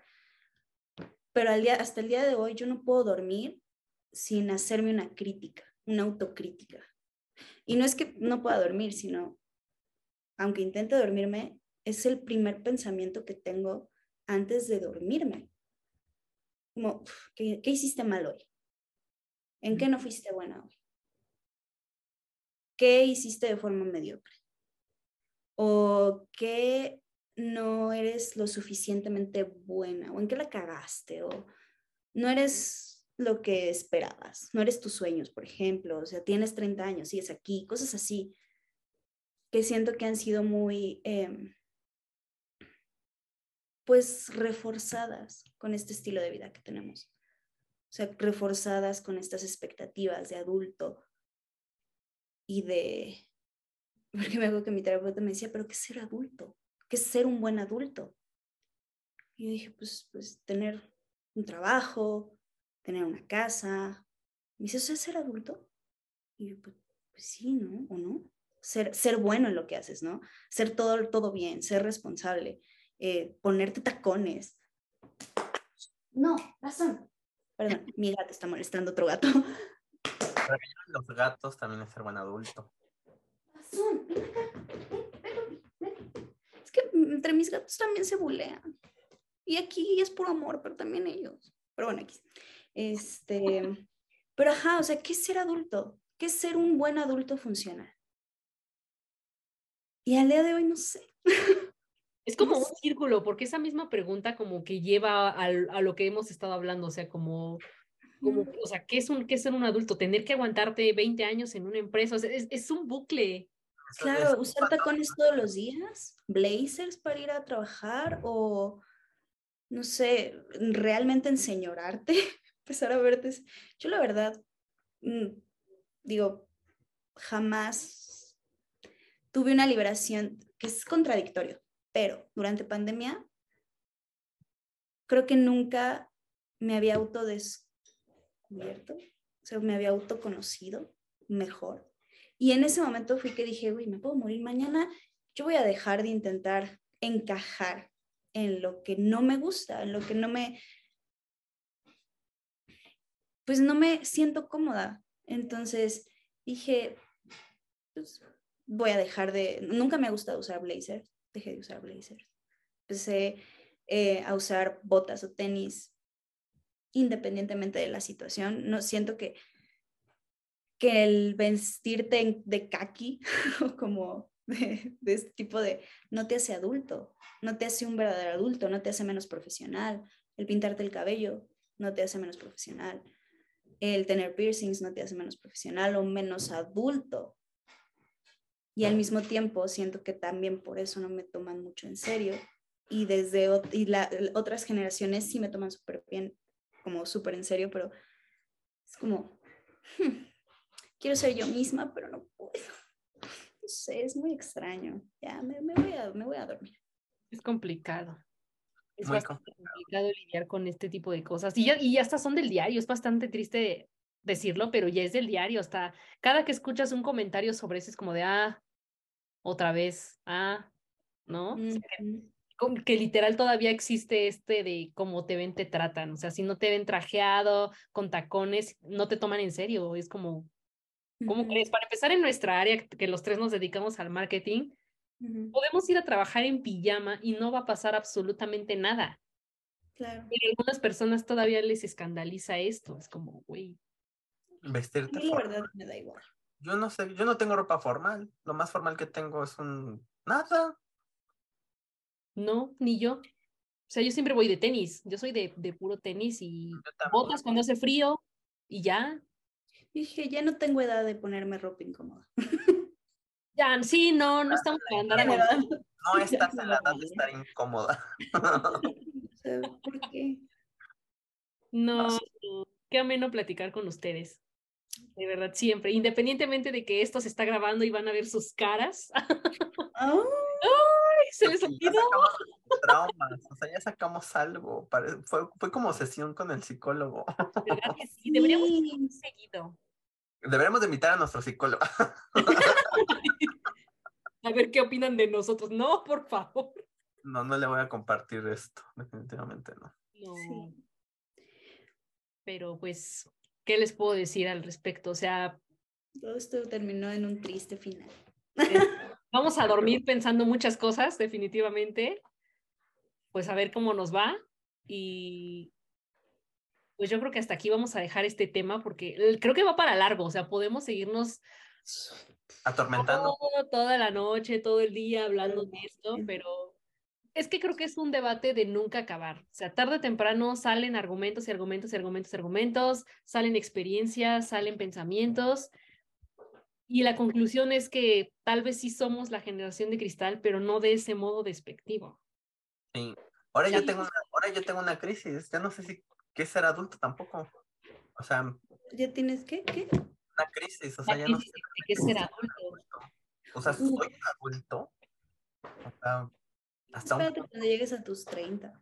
Uf, Cuando tu edad comience con un 3, es un putazo Ya. muy cabrón. Todo el No, mundo pues, te es un dijo y no lo creí hasta que llegas, dices, güey, sí, es cierto. te da una pinche ansiedad, una... fue un putazo cumplir 26, porque en la pandemia, antes de la pandemia, yo tenía 23 y me quedé con 23. Ve, o sea, no- Estaba desarrollando a mis, Antes de la pandemia. me estaba desarrollando a mis 23 y ahorita resulta que ya tengo 26. O sea, es como de, no, Güey, qué miedo.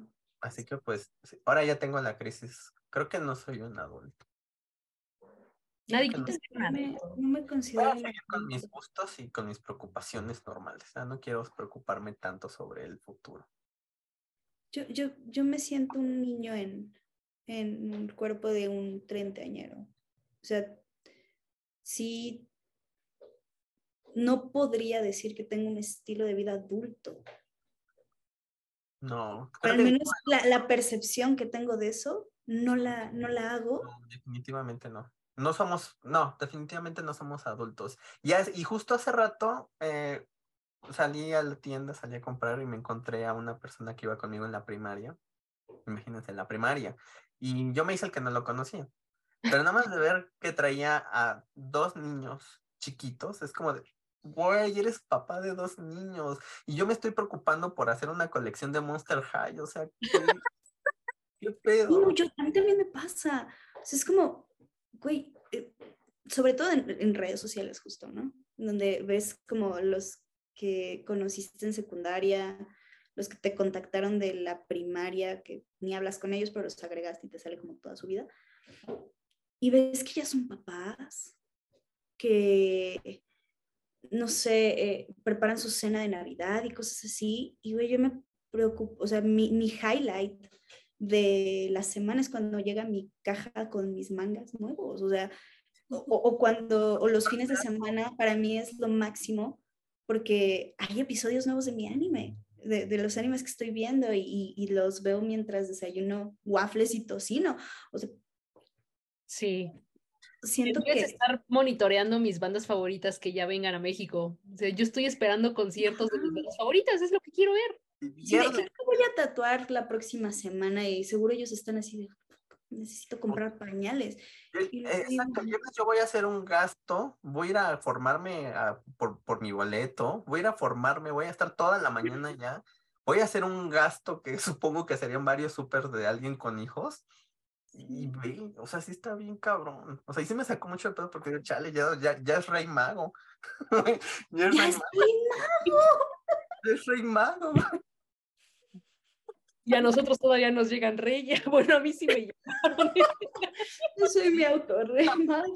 Tuve que hacer mi propio rey mago, pero me llegó. Ah, yo No, a sí mí sí me llegó rey mago. A mí sí me llegó un rey mago, así que pues estoy conforme y feliz, ¿no? Pero imagínate ser rey mago. Ay, no, qué horror. Si acaso de mis perros. pero pues como no eres Pues sabes que también me pasa la contraparte, ¿no? O sea, muchos de tus amigos de la carrera o de tu de así de repente son así como vicepresidente de algo y yo, VP de tal em, empresa y dices, madre, ¿qué estoy haciendo mal? o están viviendo en el extranjero o, o, tienen como pareciera, ¿no? Digo, también. yo, para, yo, para, animarme trato de pensar que realmente no hay un tiempo para eso. O sea, creo que es lo que, lo que estábamos hablando, que la sociedad nos hace, nos hizo entender que si llegas a cierta edad y no tienes nada, ya fracasaste. Yo, yo al menos para animarme es como, si no, lo, si no ha pasado ahorita, no es porque no quiera, sino es por una razón, no, no por algún milagro ni nada, sino creo que todo tiene tiempo y lugar. Lo que Dios quiera. Ay, yo creo que ya está la vida bien fregada. ya digo así. está muy fregada. Sí, justamente, o sea, ¿qué va de Tengas esperanza. No, no estés ilusionado, para, no esperes nada para no decepcionarte. O sea. Sí, bueno, sí, también el no esperar también es bueno porque llegan las cosas, ¿no? Ya sean buenas o malas, pero llega algo. Deberíamos hacer otra sesión a finales del 2023 y hablar como, ¿cómo nos fue? ¿Se hizo algo de lo que queremos o no? Está bien, yo sí me anoto. Pongámonos una. Vamos a ponernos un recordatorio. Sí. Un recordatorio de que para final de año tenemos que volver a hablar. ¿Cómo va nuestro año? A ver, hasta ahorita, ¿cómo va su año? Horrible, patético. Si pudiera borrar enero, si pudiera borrar enero, lo borraría así. No, necesito borrar enero como sea, de verdad. Va muy mal. Ay, No, pues lo siento mucho. Híjole, pues qué pena por ti. El mío, sin, o sea, muy. Nada bueno. O sea, nada muy bueno. Nada muy bueno. Pues el mío va bien. Ya descansé, ya dormí, ya comí. Bueno, sí nos consta que, que el tuyo está, genial y, y, con eso nos basta por ahora, porque también, también celebramos contigo, o sea, de verdad, sí. que vas a entrar en una etapa muy, muy cabrona, pero pues sí, o sea, lo que, lo que te decía la otra vez, o sea, necesitamos buenas noticias, así no sean propias, necesitamos buenas noticias. Gracias, lo aprecio. Gracias. No, sí, sí fue, sí, sí fue. Saliste de, de, un lugar tóxico, pudiste descansar, pudiste dormir, lo que no, no te dejaron dormir. Me dejaron dormir. No, es en serio, sí, o sea, la hora que pensé que dije, ay, pues ya dormí, ya descansé. Estoy bien, ahora sí ya estoy bien. Dos meses de descanso no me habían, me cayeron increíbles, o sea, creo que no había sentido la tranquilidad. En serio, lo que le decía a Eve era que despertar con el celular sin ninguna notificación es lo más tranquilo que me ha tocado vivir en estos últimos años. O sea, no tener 10 correos, tres llamadas perdidas, como 40 WhatsApps, eh, redes sociales, o sea, he estado así, así, mi teléfono vacío sin nada, es así como de, ay, qué bueno, nadie me está molestando, nadie me está preguntando, nadie me está saludando. Digo, los, los profesiones están sobrevaloradas. Yo definitivamente sería muy, muy, muy, muy, muy feliz en una oficina. Pero para eso necesitas tener una habilidad, un talento. Y mi único talento es gastar. ¿Y qué? Yo digo que hay que huir de la ciudad y ya. Vámonos al campo, trabajar en una cafetería. Vamos a Ay, ¿qué se me ocurre? Yo necesito aprender alguna habilidad. O sea, yo sí quiero en algún momento de mi vida poder vivir de esa habilidad, de ese oficio. Incluso si hubiera un apocalipsis, de nada te sirve ser comunicólogo. Sí, a nosotros no nos van a salvar. Le vamos a hacer una planeación, vamos a promocionar el apocalipsis. De nada te sirve, no sé, este, nada. una campaña digital de zombies, a ver. Exacto, o sea, no, no, no, no, de nada te sirve ser un, no sé, este corredor de bolsa si hay un apocalipsis. O sea, sí necesitas como tener ciertas habilidades sí. que sean... Yo te, veo como, yo te veo como carpintera, no sé por qué, pero yo, yo te imagino, imagino a Dalil este, cortando, cortando y poniendo y barnizando, no sé por qué. Pero sí, a Dalil se la veo así en putiza. Con las máquinas, ¿has visto esos? Si algo me gusta en esta vida es cortar, cortar cosas. Yo, cuando guillotino, soy feliz en la vida.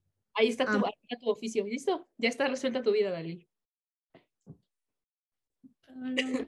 No tengo creatividad ni, ni nada. Porque, de hecho, ahora que lo pienso, uno de mis sueños, además de, yo pasé por muchas etapas, pero me hubiera gustado hacer muebles.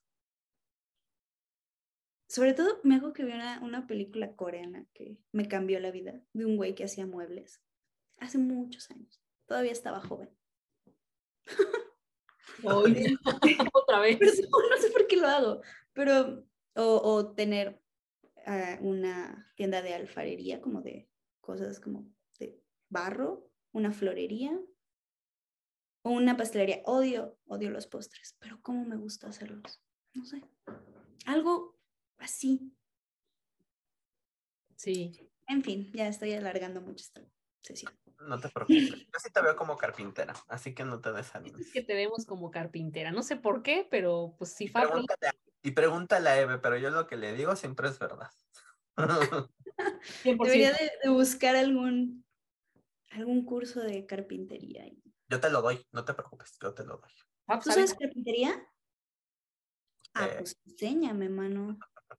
Enséñanos porque Y yo te enseño, no sé, a ver qué, qué sale. yo sé hacer arroz, el mejor arroz de tu vida. No, pues no. El arroz sí no me sale, pero otras cosas, sí, sí. bueno, yo sí sé hacer de comer también. So- No, yo sí soy muy señora, perdón, pero yo sí soy muy señora en, ese, en esos aspectos de la comida. Yo definitivamente tengo que buscar un pasatiempo porque si no me voy a matar en algún momento. O sea, sí necesito aprender justo ese tipo de cosas que al final pueda decir, ay, bueno, ya se van a la mierda, me voy a dedicar a hacer jarrones o mesas o sí, no sé. algo. Casitas de pájaro. Casitas de pájaro. Qué bellas. Sí, hazlo, por favor. Ustedes también, síganme. Necesito apoyo. Ponte las cajas de pájaro y yo las voy a bordar. Ay, bueno, tú sí, tú sí sabes bordar. Bueno, tú sabes bordar. Es cierto. ¿Tú Ya no lo he hecho, no lo he hecho, ya tiene muchos meses, pero ya espero que pronto, porque lo tengo, lo tuve muy abandonado. Tuve un bloqueo como creativo el año pasado, Mm, Sí, pero pasa. espero ya estar volviendo. Pues al menos este podcast está volviendo, entonces quiero pensar que va, que va por buen camino todo. Sí. Sí, pero sí, de verdad les agradezco mucho que hayan aceptado esta pequeña plática que va para largo, pero vamos a pausarla. De verdad, muchas gracias, los amo y también, pues, vamos a seguir con, con Furia Interna por, por mucho tiempo, yo espero. Como mucha furia, oye. Y sobre todo mucha furia, hoy, hoy el tema estuvo, estuvo sabrosón. Pero pues bueno, pues no sé, algo que quieran decir para cerrar, para despedirse, algún consejo, algo, lo que sea, digan algo. Hay tiempo. No se queden con las ganas de hacer nada. Total. Hasta descansar es necesario. Y no sientan culpa si no están haciendo nada. Llevo dos meses sin hacer nada y ha sido lo mejor que he hecho. Está perfecto. El mejor consejo que pudiste dar. Sí. Tú, Dalil. Vas a decir algo sad, ya dilo. Voy a decir algo súper pesimista, así de, ¿saben qué? No, no. Mejor consejo que les puedo dar es. Son tantos que no sabes cuál decir. mm, Es que no se me viene nada a la mente. No Este, a pues, ¿Cómo qué? No, no compren a crédito. No tomen no tengan tarjetas de. No, no es cierto. Este. No sé. em, Sean. No sé. Sé tú mismo siempre. No sé. bueno, hay que, hay que usarlo también. Nos quedamos con mejor con el Huir de la ciudad, huyan de la ciudad. No sé, no, es que tampoco sé. Ay, El no, consejo de Pap es, el, es el, el ideal. A mí tampoco se me ocurre nada, así que Sí, no, este, segundo total, por dos. Conmigo somos tres, así que pues Bueno, hay que comenzar una colección. quieran, ¿eh? Hay que comenzar una colección. Empiecen a coleccionar algo que les guste. Yo sí colecciono cosas. Sí, sí, colecciono. Algo en específico, no que ya coleccionen algo. Una nueva colección. Sí, se me da. Pero no me. Colecciono llaveros de ciudades, así que si algún día viajan a alguna ciudad, porfa, ayúdenme con llaveros, porque los colecciono. Colecciono vasos de conciertos que por aquí se pueden ver, aquí están, y también de películas. Colecciono separadores, separadores de libros. Colecciono los boletos de mis conciertos. Colecciono botones. Y colecciono mala suerte y malas experiencias. Ya rompe ese patrón. Sí, total. Ya se rompió, te lo juro. Pero bueno. Colecciono mangas y los bigotes de mis gatos. Pero bueno. Bueno, busquen un pasatiempo y hablamos en un año. Sí, a finales de este año, más bien. Al finales de este. Ajá. Está bien, a finales de este. Pónganse una alarma, nos vemos como por el 18 de diciembre más o menos. Va, me la Va. Y pues nada, esperen el próximo capítulo de Furia Interna, porque olvidaste el nombre Próximamente un capítulo más de Furia Interna. En el próximo capítulo se va a hablar de desamores. Va muy bueno este capítulo. ¿Van a hablar de desamores? Sí, pero no voy a dar más detalles. No voy a dar más detalles. Va a estar muy bueno ese capítulo. ¿Puedo participar? Si quieres, ya tengo un invitado, así que ahorita, ahorita lo platicamos bien. No, no es cierto, no es cierto. No, no es cierto. Muchas gracias por haber estado. Y pues gracias a todos por escuchar anécdotas de la furia interna. Recuerden seguir en Spotify. Recuerden seguir el blog, que en unos momentos va a aparecer la liga para que la sigan. Eh, también ando por ahí manifestándome en TikTok. quiero ser joven, quiero ser de la chaviza, así que estoy intentando. y también en Instagram, Artemia White y Artemia in the Universe. Y pues gracias a todos. Bye. Bye. Gracias.